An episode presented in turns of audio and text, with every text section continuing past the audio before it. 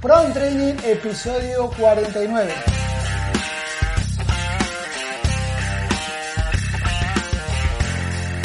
Hoy vamos a hablar cómo entrenar cuando no hay competiciones.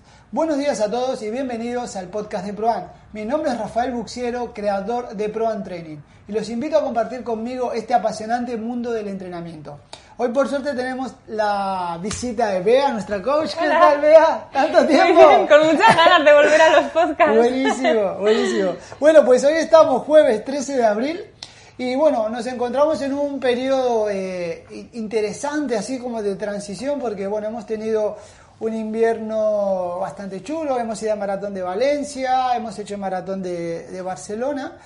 Y, y, bueno, nos pasa algo interesante, que nosotros en Proban tenemos tres, tres deportes. El triatlón que ahora están a tope en primavera, los nadadores de aguas abiertas y nadadores de competición que empieza su momento, pero los corredores eh, En se el quedan en poco, sí, en, en un momento de la temporada en el cual eh, tienen como los objetivos muy lejos Sí. y entonces ahora están como que no saben qué hacer. Entonces por eso hoy nosotros en este episodio queremos comentar un poco eh, cómo eh, usar esa transición y cómo utilizar de una manera inteligente eh, todo este tiempo que nos queda por delante. Y siempre dándole muchísima prioridad a cómo cuidar el cuerpo, eh, también reforzando algunas cosas que, que ellos necesitan igual, sus puntos débiles trabajar y bueno, eso es lo que iremos comentando. Pero bueno, vea, eh, hace un montón que no te veo, te queda poco para el maratón de Madrid. ¿Cuándo es? El 23 de abril. ¿Y cuánto te queda? ¿Cuántas Nada, pues nueve días. ¿Y o- nerviosa? ¡Vamos, ya está! Ya está todo el trabajo hecho. Bueno, ahora tengo que entrenar eh, series, no me apetece, pero. Bueno, pero no hace Últimos frío. coletazos, como se dice. Vale, ¿estás nerviosa? ¿Cómo estás? No, estoy tranquila. ¿Sí? Eh, tengo ganas, creo que lo voy a disfrutar. He disfrutado cada uno de los entrenamientos que he hecho. He tenido Y- buenas sensaciones y, y aparte, bueno. has, has hecho una gran temporada porque tus últimas competiciones, eh, las medias que te han Sí, salido me súper han salido bien. rápidas y sin Sí. prepararlas expresamente. Así que Pero igualmente Madrid no es una ciudad para hacer marca, ya me lo han dicho, Sí. ya lo sabemos. Bueno, simplemente un maratón, al final, es que es verdad que te tienes que conformar con acabarlo. Si me acerco a mis mejores marcas, bien, y si no, eh, no pasa nada. Como he disfrutado tanto Claro, el camino, claro, claro. no sería ninguna excepción. No, pero ¿Y tú qué tal por Praga? Uh, nosotros, wow, un viaje increíble. Nos fuimos con 50 atletas a la Madre media mía. maratón de Praga y fue wow, alucinante porque viajar todos juntos, eh, bueno, eh, otra cosa que me encantó es tuve eh, la suerte de que como éramos tantos, eh, competimos en un grupo de que éramos bastantes atletas que íbamos todos juntos. Y luego correr en otra ciudad, eso está súper chulo, ¿no? Que Sí. te, te- te ayuda un montón y, y bueno, la experiencia. eh, eh, Fuimos a comer. íbamos Al a final el visitar medio maratón fue lo de menos. No, pero eh, estuvo buenísimo. Y lo que también me flipó, que eh, viste que nosotros tenemos atletas en Barcelona y por todo el mundo. Sí. Entonces, atletas que tenemos en Inglaterra, en Alemania, en Madrid, eh, viajaron a Praga, vinieron, compitieron y, bien. y poderlos verlos Qué ahí, bien, qué eso, como unir al Sí. grupo en otro país fue Fue alucinante. como un meeting. Sí, sí, sí, sí, espectacular. Bueno, bien. vea, pues vamos a arrancar con este episodio de hoy. Entonces estamos ya como a mitad de abril, empieza el calor. Sí. Y hablemos un poquito del calendario. Tenemos eh, muchas expectativas con algunos atletas para preparar el maratón de Valencia y nosotros como, como club queremos ir al maratón de Sevilla que es en febrero del Sí. año que viene. Sí. Entonces, es como que queda muy lejos y bueno, no queremos que empecemos como a relajarnos y luego no empiecen las prisas en septiembre de, Claro. uy, que tengo un maratón y, y qué vamos a hacer. Entonces, aquí empezamos con las recomendaciones. Sí. ¿Vale? Sí, bueno, antes que nada, Sí. en el calendario nos quedan dos carreras muy rápidas aquí en Barcelona, bueno, tres, digamos. En abril, eh, el último fin de semana, tenemos los 10 kilómetros nocturnos de Sí. Hospitalet. De que 5 y es 10K. Una buena oportunidad para hacer una marca.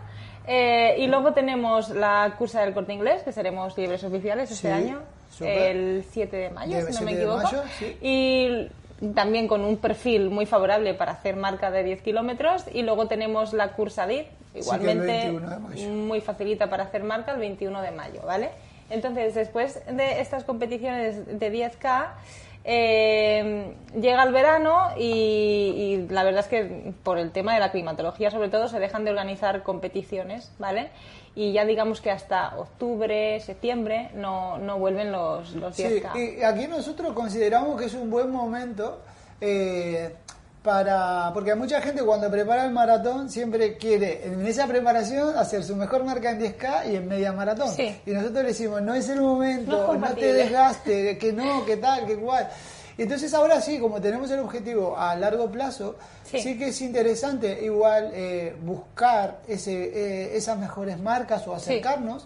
¿Por qué? Porque hemos venido trabajando durante todo el otoño, eh, tenemos una gran preparación, una base aeróbica muy consolidada Sí. eh, y la gente ahora con poco entrenamiento podría acercarse a, a hacer, realizar grandes marcas Correcto. y cambiarle también el enfoque del entrenamiento. Nosotros durante todo el invierno estuvimos haciendo series largas de 3.000, 2.000, 1.500 y ahora que viene el calor y vamos a aprovechar para que tengan un buen rendimiento en ese 10K, no simplemente por obtener un rendimiento en 10K, sino porque también hay que entender de que cuanto mejor es mi marca en 5, en 10K o en media maratón, eh, también mejor va a ser mi marca en el Correcto. maratón. Es como que de alguna manera Sembramos estás- una base Exacto. en el volumen de oxígeno máximo. Sí, sí, sí, estamos eh, ya pensando la base. No, o sea, lo que le queremos decir es, no es que empiezas ahora a preparar el maratón de Sevilla de Valencia, sino que ahora vas a hacer algunas cosas que Claro. cuando quieras iniciar ese periodo de preparación te va a ayudar. Sí. Y, y otra cosa que veo que los atletas, eh, eh, para ellos es muy divertido hacer series de 200, Sí, de 300, es- de es 100 divertido. metros, de 400, Al final se pican, no se sé, hay un pican. ambiente. En las series cortas sí, es muy divertido. Es divertido. Sí. Y, y también yo creo que vea, es algo importante para consolidar y seguir mejorando el trabajo de técnica de carrera. Correcto. Porque sí. a veces eh, van corriendo y van como cansados, no Sí. levantan del todo el talón, no levantan la rodilla, su longitud de zancada no es la adecuada. Es más fácil de llevar Pero, una mejor técnica claro, cuanto en más un cortas 200, en sean un las 100, series. es como que la tienen, eh, la tienen mejor. Y incluso si eso lo van haciendo un día a la semana, un trabajo de calidad, Hmm. con un buen trabajo de fortalecimiento, eh, pues estamos ganando una buena base de técnica de carrera que nos va a garantizar tener una buena economía de carrera a la hora de correr el maratón. Sí. Sí, es muy importante que, que se mantenga al menos un entrenamiento a la semana de, de series de, de alta intensidad, eh, porque al final el volumen de oxígeno máximo es lo primero que se pierde cuando haces un periodo, digamos, de descanso o de transición entre competición. Y es lo que más cuesta de recuperar. Entonces es muy importante que siempre haya un estímulo semanalmente que, que nos haga trabajar y, y mantener ese volumen de oxígeno o incluso mejorarlo Sí. Para tener, digamos, un mayor potencial eh, en nuestra marca futura que, que queramos conseguir en el maratón o que nos planteemos. Otra, otra recomendación que queremos darle es que en estos meses que hablamos de abril, mayo, junio, es un buen momento igual para acercarnos al gimnasio. Correcto. Y, por ejemplo, esas sesiones de run que ya vamos a dejar de hacer, que igual hacíamos cinco o cuatro a la semana, igual quedarnos con tres sesiones de run y ir dos veces o tres al gimnasio. Y, y, por ejemplo, si decimos de tres sesiones de run a la semana, haces tu día de trabajo de base aeróbica rodando por pulsaciones, tu día de serie y tu tirada larga de fin de semana que serán 10, 12, o sea, máximo 14, pero no necesitas más. Sí, Bajamos volumen, quitamos impacto a las articulaciones, así cuando empecemos el nuevo periodo de entrenamiento para un maratón, las piernas, las rodillas, todo está perfecto.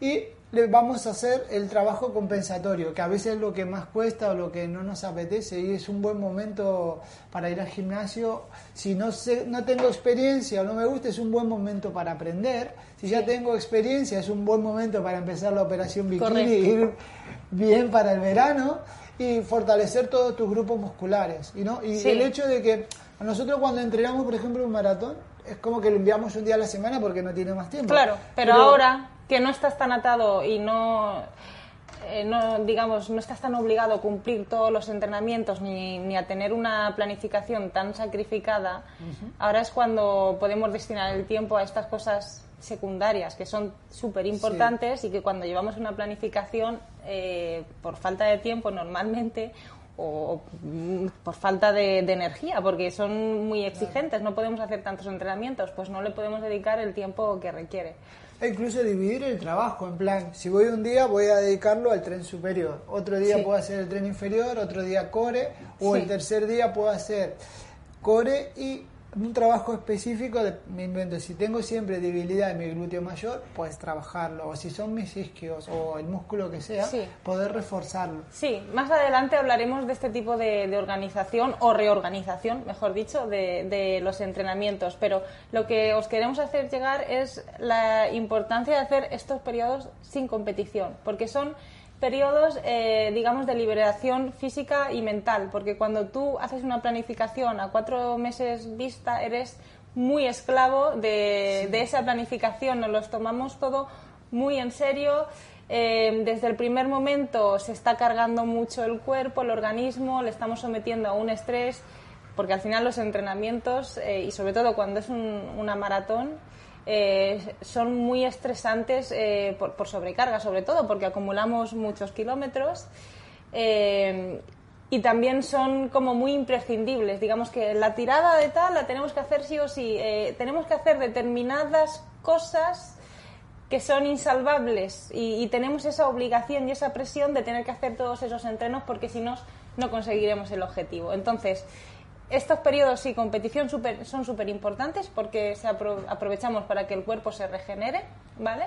Eh, y también eh, pues nos permite tener tiempo, que por ejemplo es una tontería, pero cuando tú estás haciendo una planificación muy exhaustiva, al final descuidamos cosas como son las relaciones sociales o, por ejemplo, un domingo por la mañana. Eh, mm, tienes que madrugar casi cada domingo para hacer una tirada y, no puedes hacer otro tipo de planes y te tienes que ir a dormir pronto el sábado por la noche. Son una serie de cosas que, que al final, aunque lo hagamos con mucho gusto, nos estresan porque no tenemos la libertad de poder llevar una, una vida, digamos, eh, pues, pues más tranquila, más vida social o... Sí, y, aparte está bueno lo, lo, que, lo que comentas para darle eh, ciclos al cuerpo, de no siempre...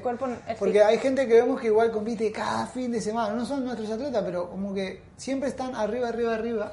Y hay gente que tiene suerte y le va bien. O, o, se, se puede hacer daño. Sí, nosotros siempre os tenemos que aconsejar cómo se hacen las cosas correctamente. Exacto. Y, el organismo funciona así. Igual que tú le das un periodo de carga, necesita otro de regeneración para seguir haciendo periodos de carga. Entonces es muy importante que antes de comenzar una planificación, ya sea para 10 kilómetros o para un maratón, antes vengamos de un periodo de regeneración y descanso. Pero no puede ser regeneración y descanso total. Por eso os venimos a recomendar cómo plantear este tipo. Y, y para que ustedes hagan un esquema, la propuesta nuestra sería lo que queda de abril, mayo y junio, eh, hacer enfoco a un día de calidad con series cortas, eh, el trabajo de fortalecimiento. Luego, como ese pequeño receso que comentaba Bea en julio y agosto, que ya hace mucho calor, que se para casi el calendario, como desconectar, pero no del todo, para que cuando empecemos en septiembre, lo que se ha trabajado a nivel de técnico, de fortalecimiento y de velocidad en abril, mayo y junio, eh, lo podamos conseguir de una manera más rápida y más efectiva. Porque si de, a partir de abril hacemos esa desconexión, cuando empecemos en septiembre va a costar muchísimo. No digo que empecemos de cero, pero el cuerpo va a estar muy raro. No hay nada peor que hacer interrupciones eh, prolongadas en, en, un entrenamiento o en el trabajo de alguna capacidad determinada.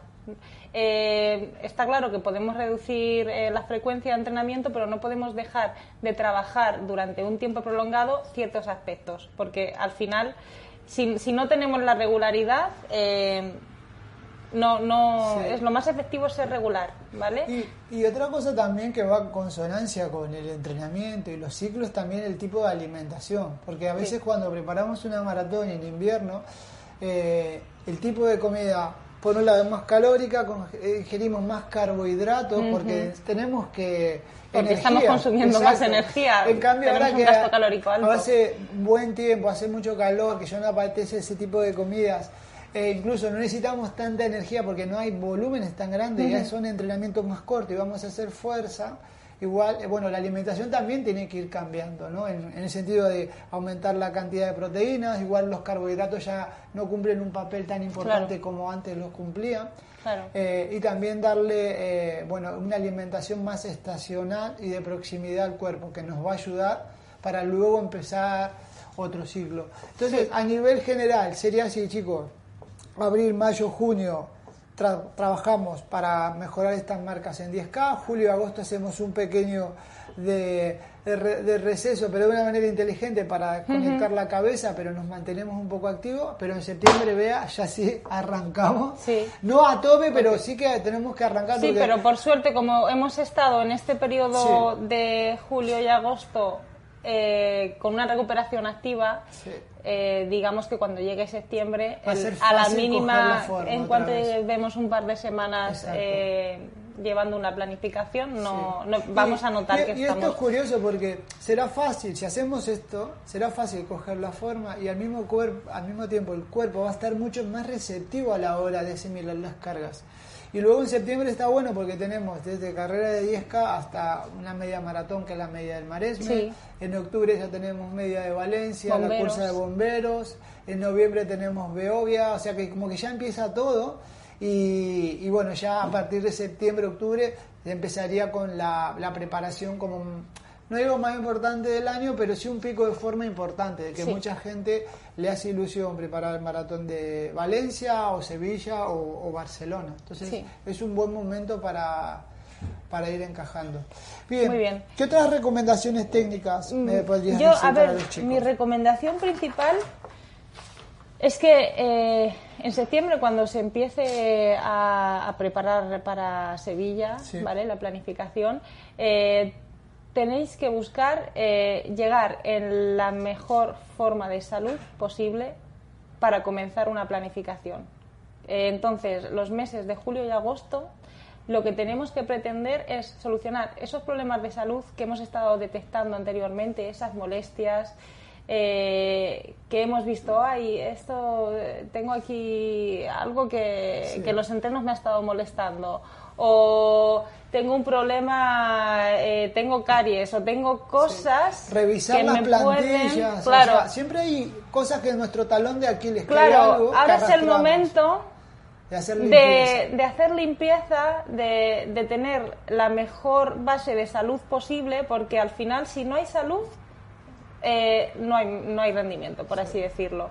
Eh, si nos falla cualquier mínima cosa que nos pueda que nos falle en el organismo, una vez que empezamos una planificación y empezamos a meterle carga, eh, puede derivar en la cosa menos pensada del mundo. A lo mejor eh, tenemos una lesión en el isquio y, y viene derivada de algo que tú no pensabas que podía ser. Entonces, eh, mi consejo es que lleguéis al mes de septiembre en el mejor estado de salud.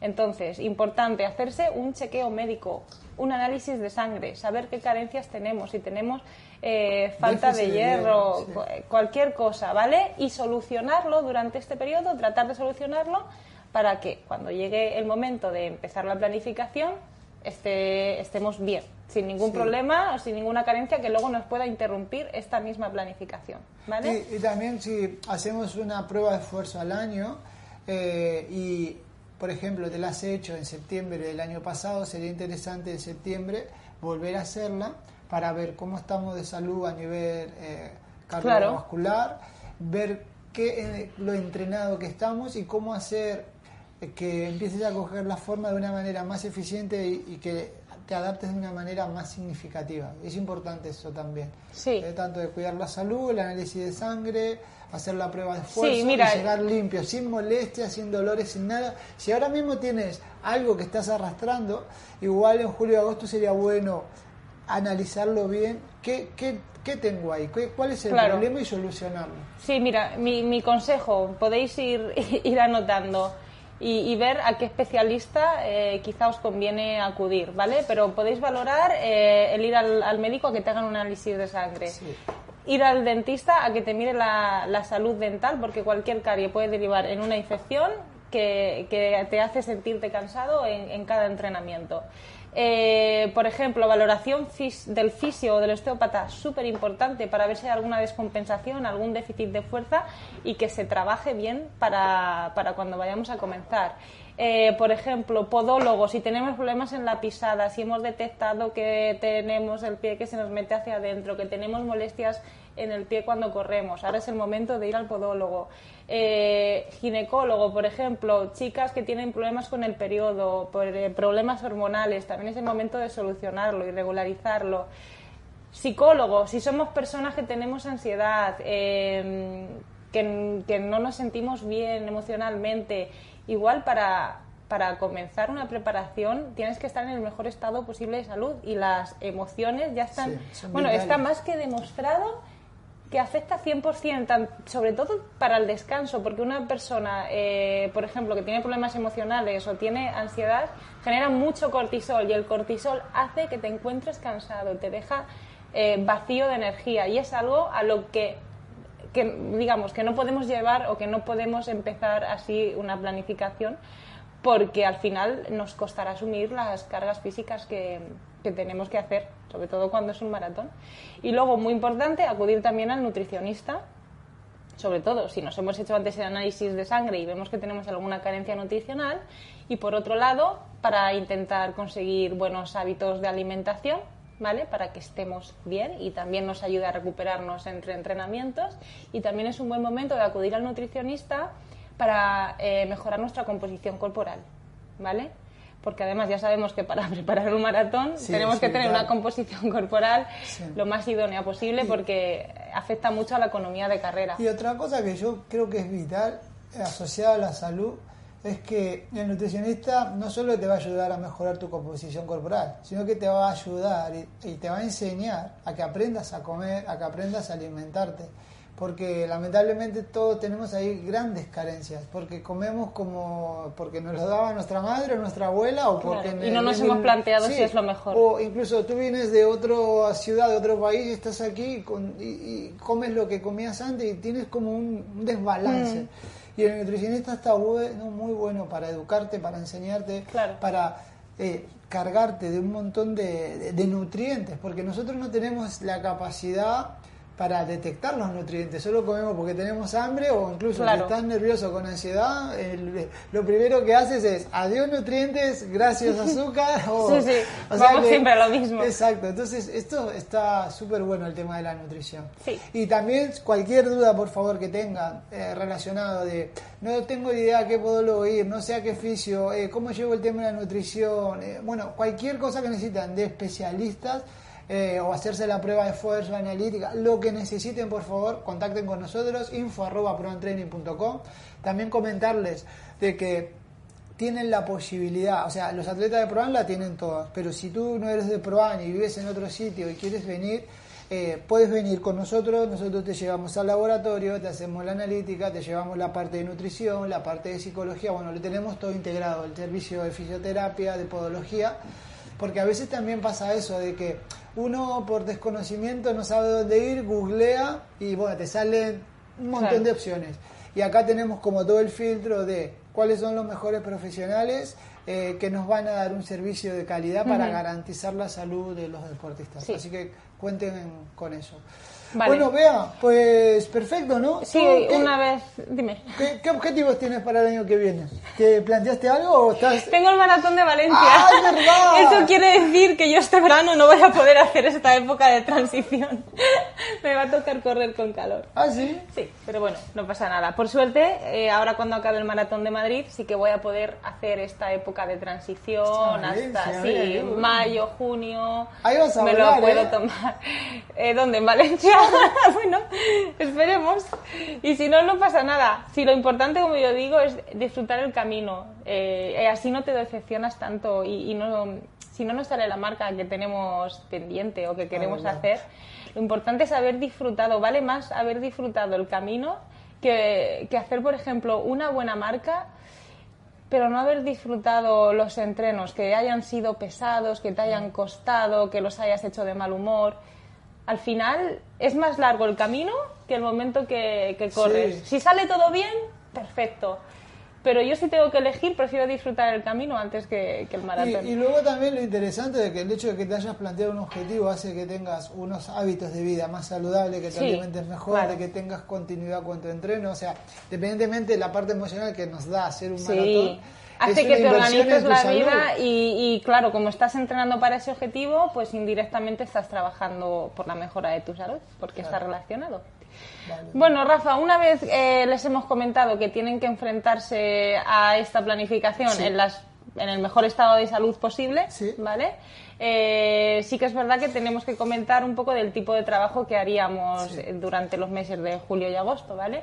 Entonces, eh, como en teoría hemos ido al fisio y al osteópata y nos ha podido detectar algunas carencias o algunos puntos débiles, eh, deberíamos en estos meses Sí. trabajar, eh, hacer un trabajo de fuerza, un trabajo específico para intentar compensar eh, estos problemas que tenemos a nivel físico y que cuando empecemos en septiembre no nos vaya a derivar en una futura lesión. Sí, y ot- y otra cosa chula es que imagínate que si por lo que sea le detectan que hay un déficit de fuerza en el glúteo mayor, en el aductor, en el core o en el psoas, lo que sea, en nuestra app tienen todo el contenido. Sí. Se van al apartado de entrenamiento, fuerza, compensatorio y hay un montón de vídeos específicos para Hmm. trabajar grupos musculares que generalmente suelen traer problemas. Que Sí. Ahí hay un gran trabajo que, que pueden hacer.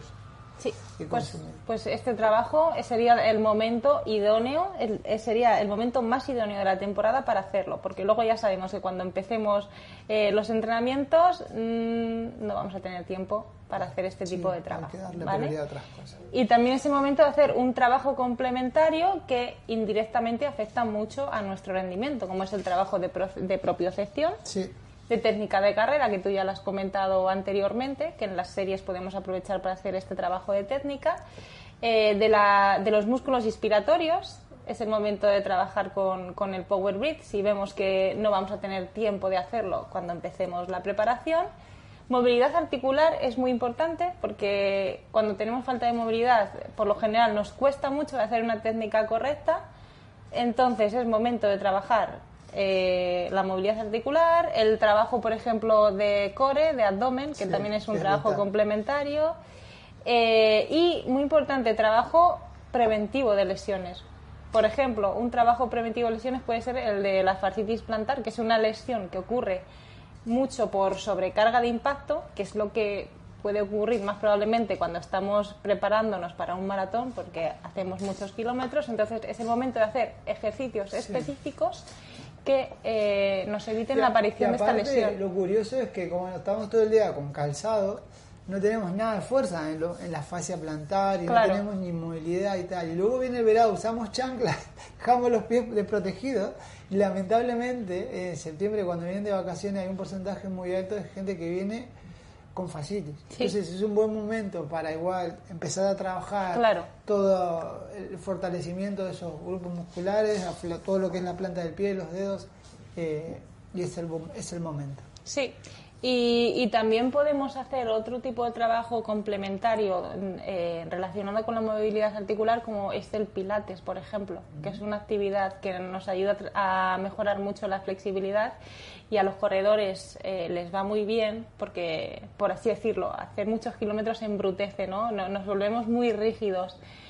Y ya sabemos que cuando vayamos a prepararnos eh, el maratón de Sevilla, quizá no vamos a tener tiempo para hacer una clase de pilates, pero si podemos aprovechar este, este verano y hacer este tipo de clases, pues ya, ya, ya- tenemos la mejora hecha para cuando empecemos en septiembre y ya nos tenemos que despreocupar de Sí. este aspecto. Y otra, otra cosa que hacen los atletas del club, eh, que por ejemplo los corredores, em, como tenemos la sección de triatlón, algunos vienen a nadar un día a la semana, al- al- igual no, no tienen la técnica ideal, pero como hacemos clases específicas de técnica, ahí a- digo que aprenden a nadar, pero mejoran su estilo y también les va súper bien para eh, recuperar su, todos sus grupos musculares o también hacer entrenamientos alternativos de, de bici que es Claro. interesante para trabajar la base aeróbica y Sí. quitar impacto y también puede ser divertido para ellos no de, de- imagínate que nosotros vivimos aquí en Barcelona tenemos enfrente de la cámara está el mar ahora mismo estamos viendo el mar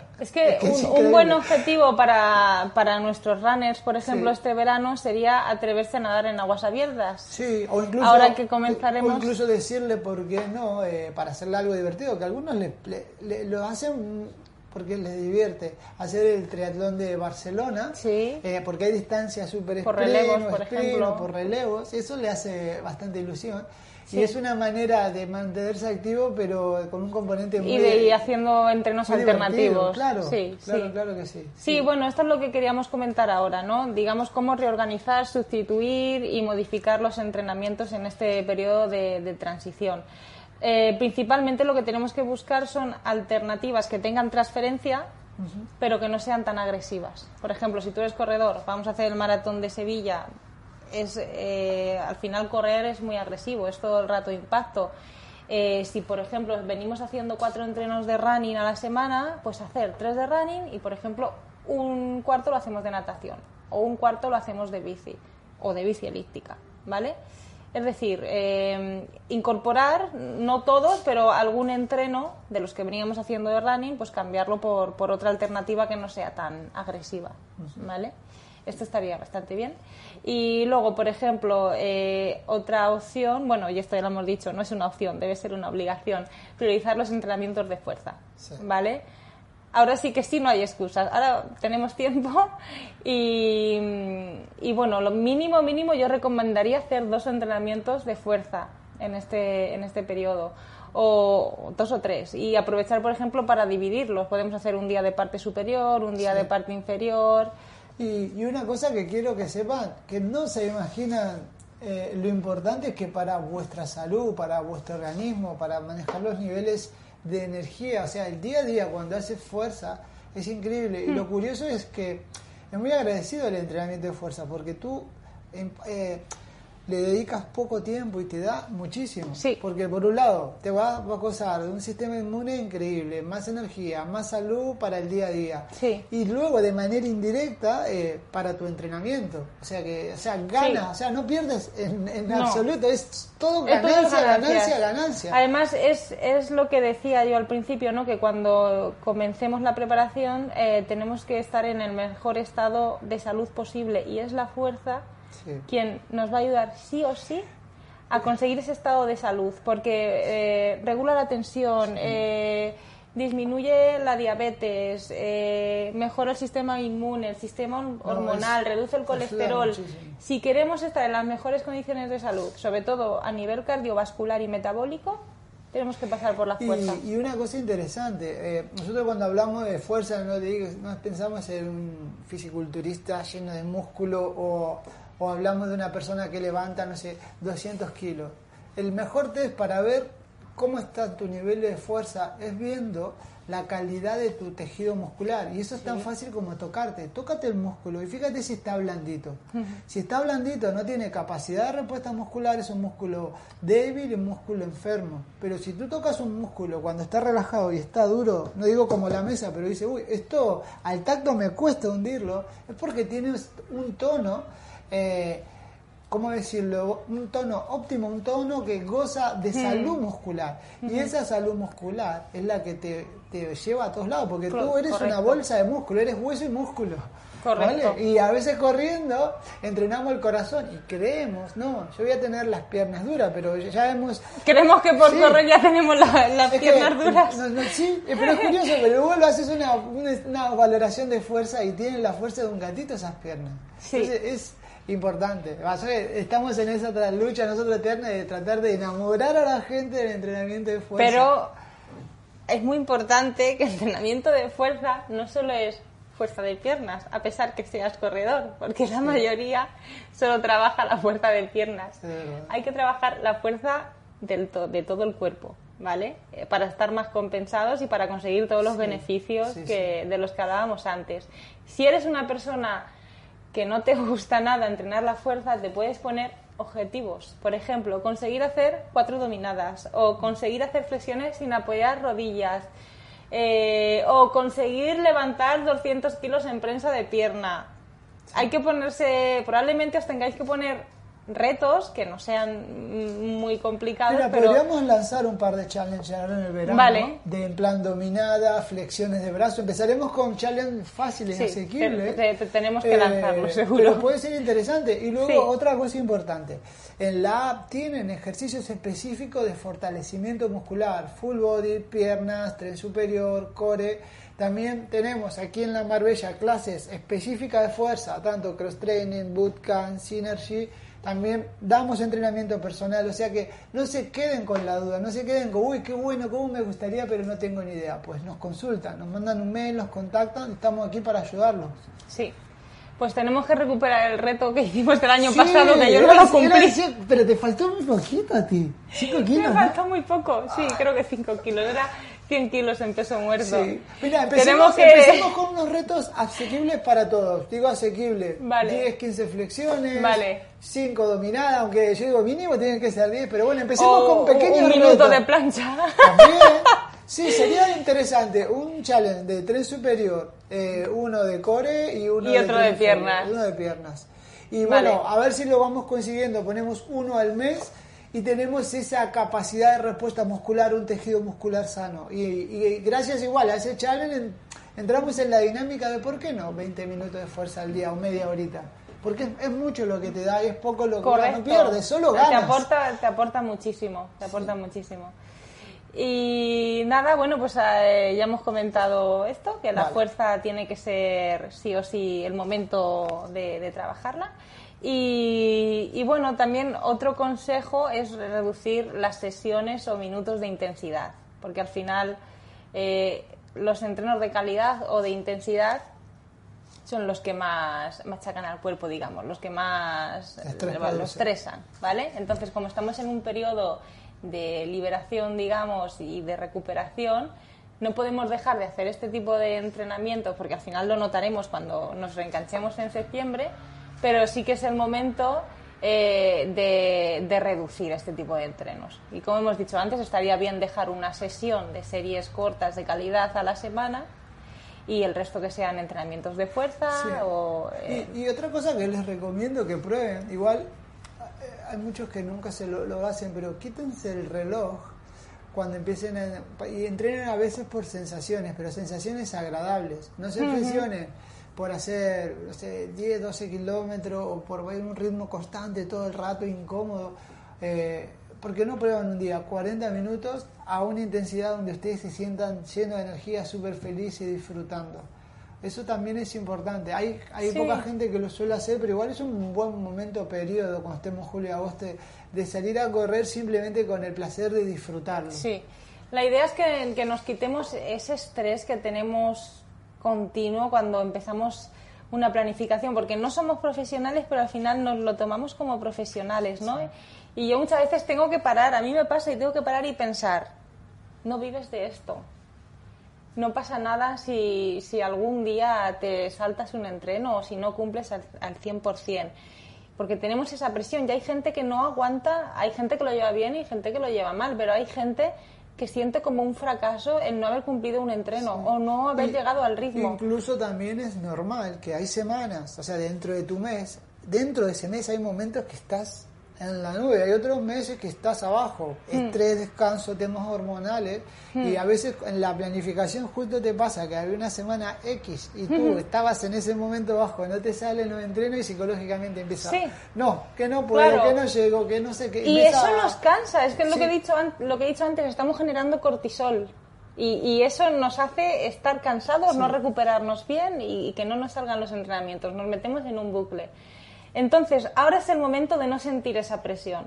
Sí, ¿vale? disfrutarlo al máximo. Claro, tenemos que, eh, que hay una semana que no nos encontramos bien y no podemos hacer los entrenos que queríamos hacer, no pasa nada, no pasa nada, no nos va a repercutir en nada porque no tenemos un objetivo reciente, ¿vale? Y así es una manera también de entrenarnos y, y saber asimilar este tipo de situaciones que se nos pueden dar cuando estemos haciendo la planificación. Y tenemos que escuchar al cuerpo y, y bueno, de hecho hay un podcast de, de Carlos Verano que habla un poco de, de ese momento ¿no? que él también tuvo, que no podía sacar los entrenos, eh, tuvo que adaptarse a esa situación que él tenía y al final le salió muy Sí, bien. Sí, sí, cuando cambiamos el, el enfoque de entrenamiento, lo empezó a disfrutar, Claro. empezaron a salir las cosas. Sí, no, la- el factor cabeza es, es importantísimo. Es muy importante. Sí, sí, así que bueno. Perfecto. Pues ya tenemos las recomendaciones. Ya tenemos las recomendaciones. Así que atentos y bueno, vean, nos vamos viendo dentro de poco. El sábado que tenemos una Ah, barbacoa. tenemos la fiesta. Ay, La madre fiesta de la primavera Este de sábado tenemos evento para el triatlón de Barcelona a las 10 de la mañana. A las 3, el primer triatlón de la temporada, que vamos con más de 35 atletas. Y luego la fiesta de Proan, fiesta de primavera, hacemos un súper asado. Así que es verdad. Tenemos un fin de semana completo. Intenso, intenso. Bueno, muchísimas gracias a todos. Bea, gracias, Gracias. por tu presencia, por Gracias ti. conocimientos. Nos vemos en otro podcast. Y nos vemos en el próximo episodio. Hasta luego.